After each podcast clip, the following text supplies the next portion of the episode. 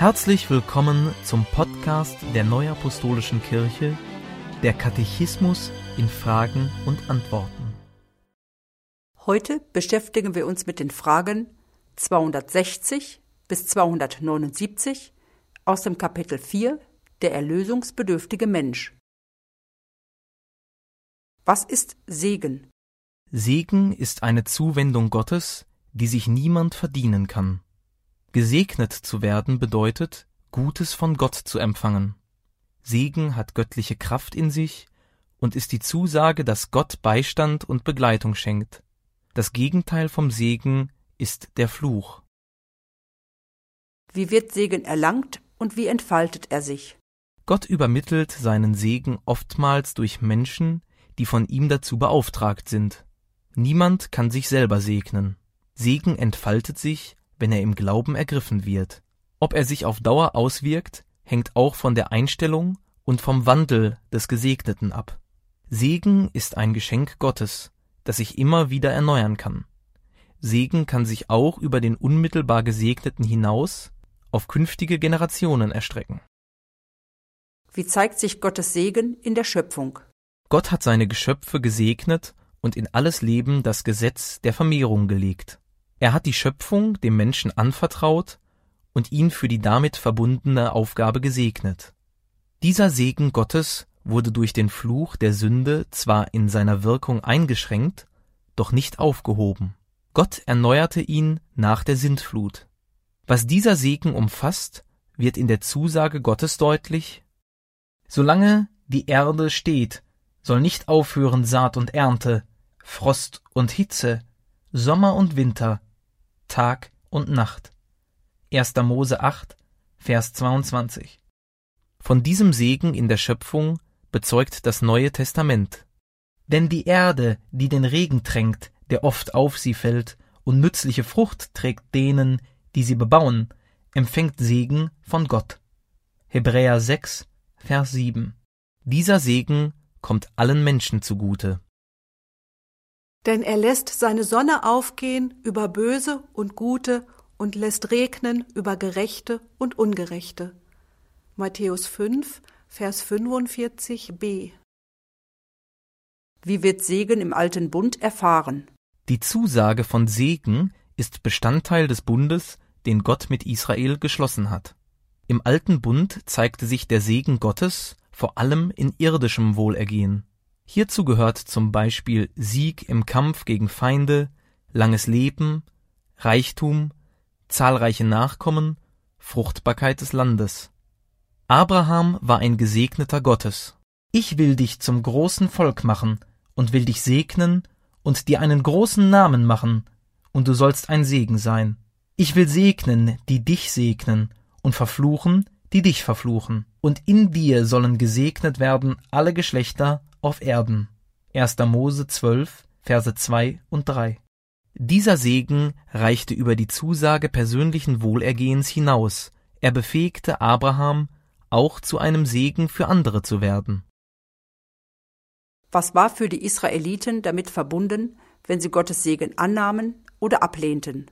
Der Segen Gottes hing für die Israeliten davon ab, ob sie allein Gott dienten und seinen Geboten gehorchten oder nicht. Handelte das Volk Gott gegenüber ungehorsam, war damit Fluch verbunden. Die Entscheidung darüber lag in der Hand des Volkes.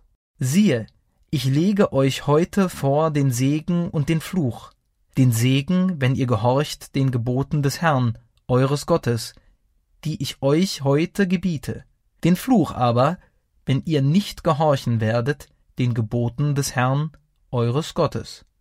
5. Mose 11, Verse 26 bis 28. Von wem geht der Segen im neuen Bund aus? Der göttliche Segen im neuen Bund geht von Jesus Christus aus. Wie segnete Jesus? Jesus segnete durch sein Wort, durch seine Wunder, durch seinen Wandel. Kindern legte er segnend die Hände auf, Sündern hat er vergeben. Der größte Segen liegt in der Hingabe seines sündlosen Lebens als Opfer zur Versöhnung für alle Menschen. Wo liegt der Schwerpunkt im Segen Jesu Christi? Der Segen Gottes, der durch Jesus Christus zugänglich gemacht wird, hat seinen Schwerpunkt im Geistlichen. Dazu heißt es in Epheser 1, Vers 3, Gelobt sei Gott, der Vater unseres Herrn Jesus Christus, der uns gesegnet hat mit allem geistlichen Segen im Himmel durch Christus. Was umfasst dieser geistliche Segen? Dieser Segen umfasst unter anderem die Erwählung vor der Erschaffung der Welt, die Erlösung und die Vergebung der Sünden, Einblick in den Willen Gottes, die Bestimmung zum Erben der künftigen Herrlichkeit, die Erkenntnis göttlicher Wahrheit im Evangelium, die Versiegelung mit der Gabe des Heiligen Geistes. Wie kann der Segen erlangt und wie soll damit umgegangen werden? Viele göttliche Segnungen werden den Glaubenden im Gottesdienst zugänglich gemacht. Auch Opfer bringt Segen. Dies ist eine Grunderfahrung des Christen. Der Mensch ist aufgerufen, um den Segen Gottes zu beten und sich so zu verhalten, dass er sich dieses Segens würdig erweist. Der Glaubende erweist seine Dankbarkeit für den Segen Gottes durch ein von Gottesfurcht und Gehorsam des Glaubens geprägtes Leben. Worin liegt die Fülle des Segens? Die Fülle des Segens liegt darin, auf ewig an Gottes Herrlichkeit teilzuhaben. Gab Gott seinem Volk im alten Bund ein Gesetz? Ja, Gott gab dem Volk Israel durch Mose ein Gesetz. Es ist enthalten in den fünf Büchern Mose und wird mosaisches Gesetz genannt. Seine wesentlichen Inhalte sind in den zehn Geboten zusammengefasst. Die Gebote, Gott und den Nächsten zu lieben, sind ebenfalls Bestandteil des mosaischen Gesetzes. Wozu dient das mosaische Gesetz? Das mosaische Gesetz leitet zu Gott wohlgefälligem Handeln an. Es ist von Gott gegebene Lebenshilfe, zeigt den Weg zum Guten und hilft, das Böse zu meiden. Es ist dir gesagt, Mensch, was gut ist und was der Herr von dir fordert, nämlich Gottes Wort halten und Liebe üben und demütig sein vor deinem Gott. Micha 6, Vers 8. Wie wurde das mosaische Gesetz in alttestamentlicher Zeit bewertet? In alttestamentlicher Zeit galt das mosaische Gesetz im Volk Israel als höchste und verbindliche Ordnung. Es wurde als Weg zum Heil verstanden. Man ging davon aus, dass der Mensch durch das Befolgen dieses Gesetzes vor Gott angenehm sei und von ihm angenommen werde. Wie wird das mosaische Gesetz aus der Sicht des Evangeliums bewertet? Das mosaische Gesetz ist aus der Sicht des Evangeliums nicht der Weg zum Heil, aber es weist den Weg, der zum Heil führt, Jesus Christus. Niemand kann das ganze Gesetz halten, deshalb ist es nicht möglich, allein durch eigenes Bemühen Heil zu erlangen. Der Mensch muss zur Einsicht kommen, ich bin Sünder und benötige Vergebung der Sünden. Die Vergebung der Sünden aber setzt den Glauben an Jesus Christus voraus.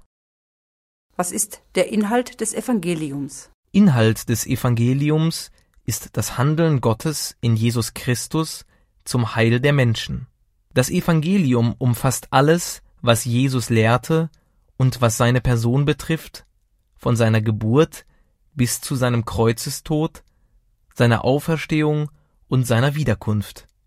Im Evangelium wird deutlich, dass Jesus Christus der einzige Weg zum Heil ist. Wie wird das Evangelium auch genannt? Das Evangelium wird auch das Wort vom Kreuz 1. Korinther 1, Vers 18 und das Wort von der Versöhnung 2. Korinther 5, Vers 19 genannt. In welchem Verhältnis stehen Gesetz und Evangelium?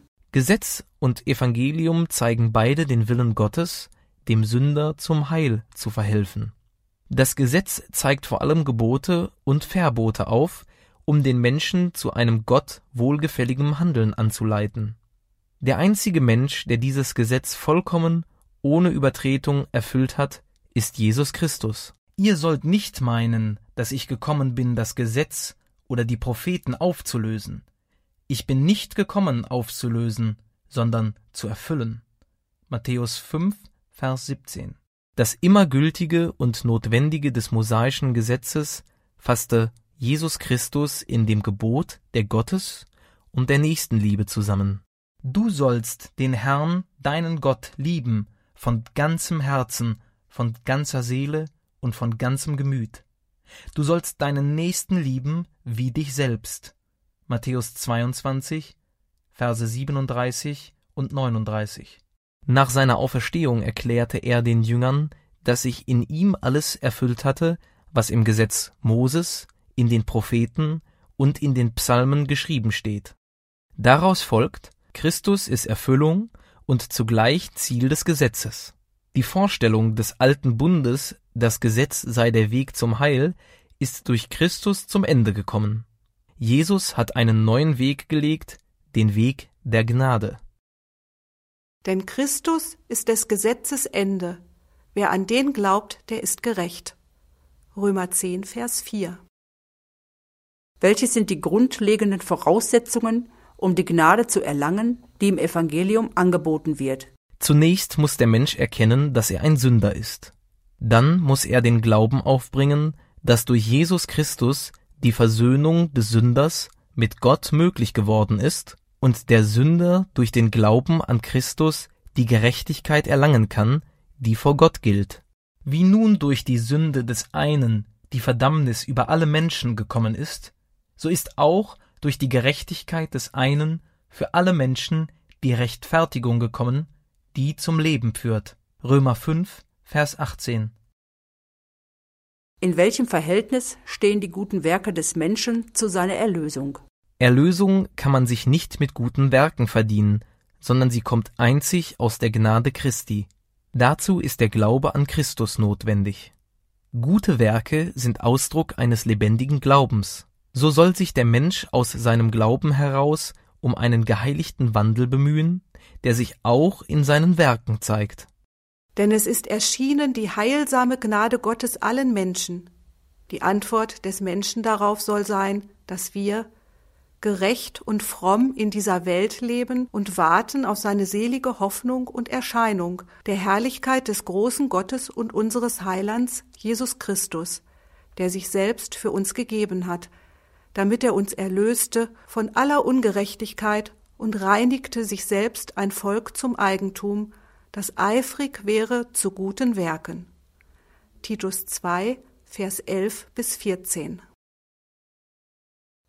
Danke fürs Zuhören und bis zum nächsten Mal. Dies ist ein Podcast-Angebot der Neuapostolischen Kirche. Weitere Informationen finden Sie im Internet unter www.nak.org.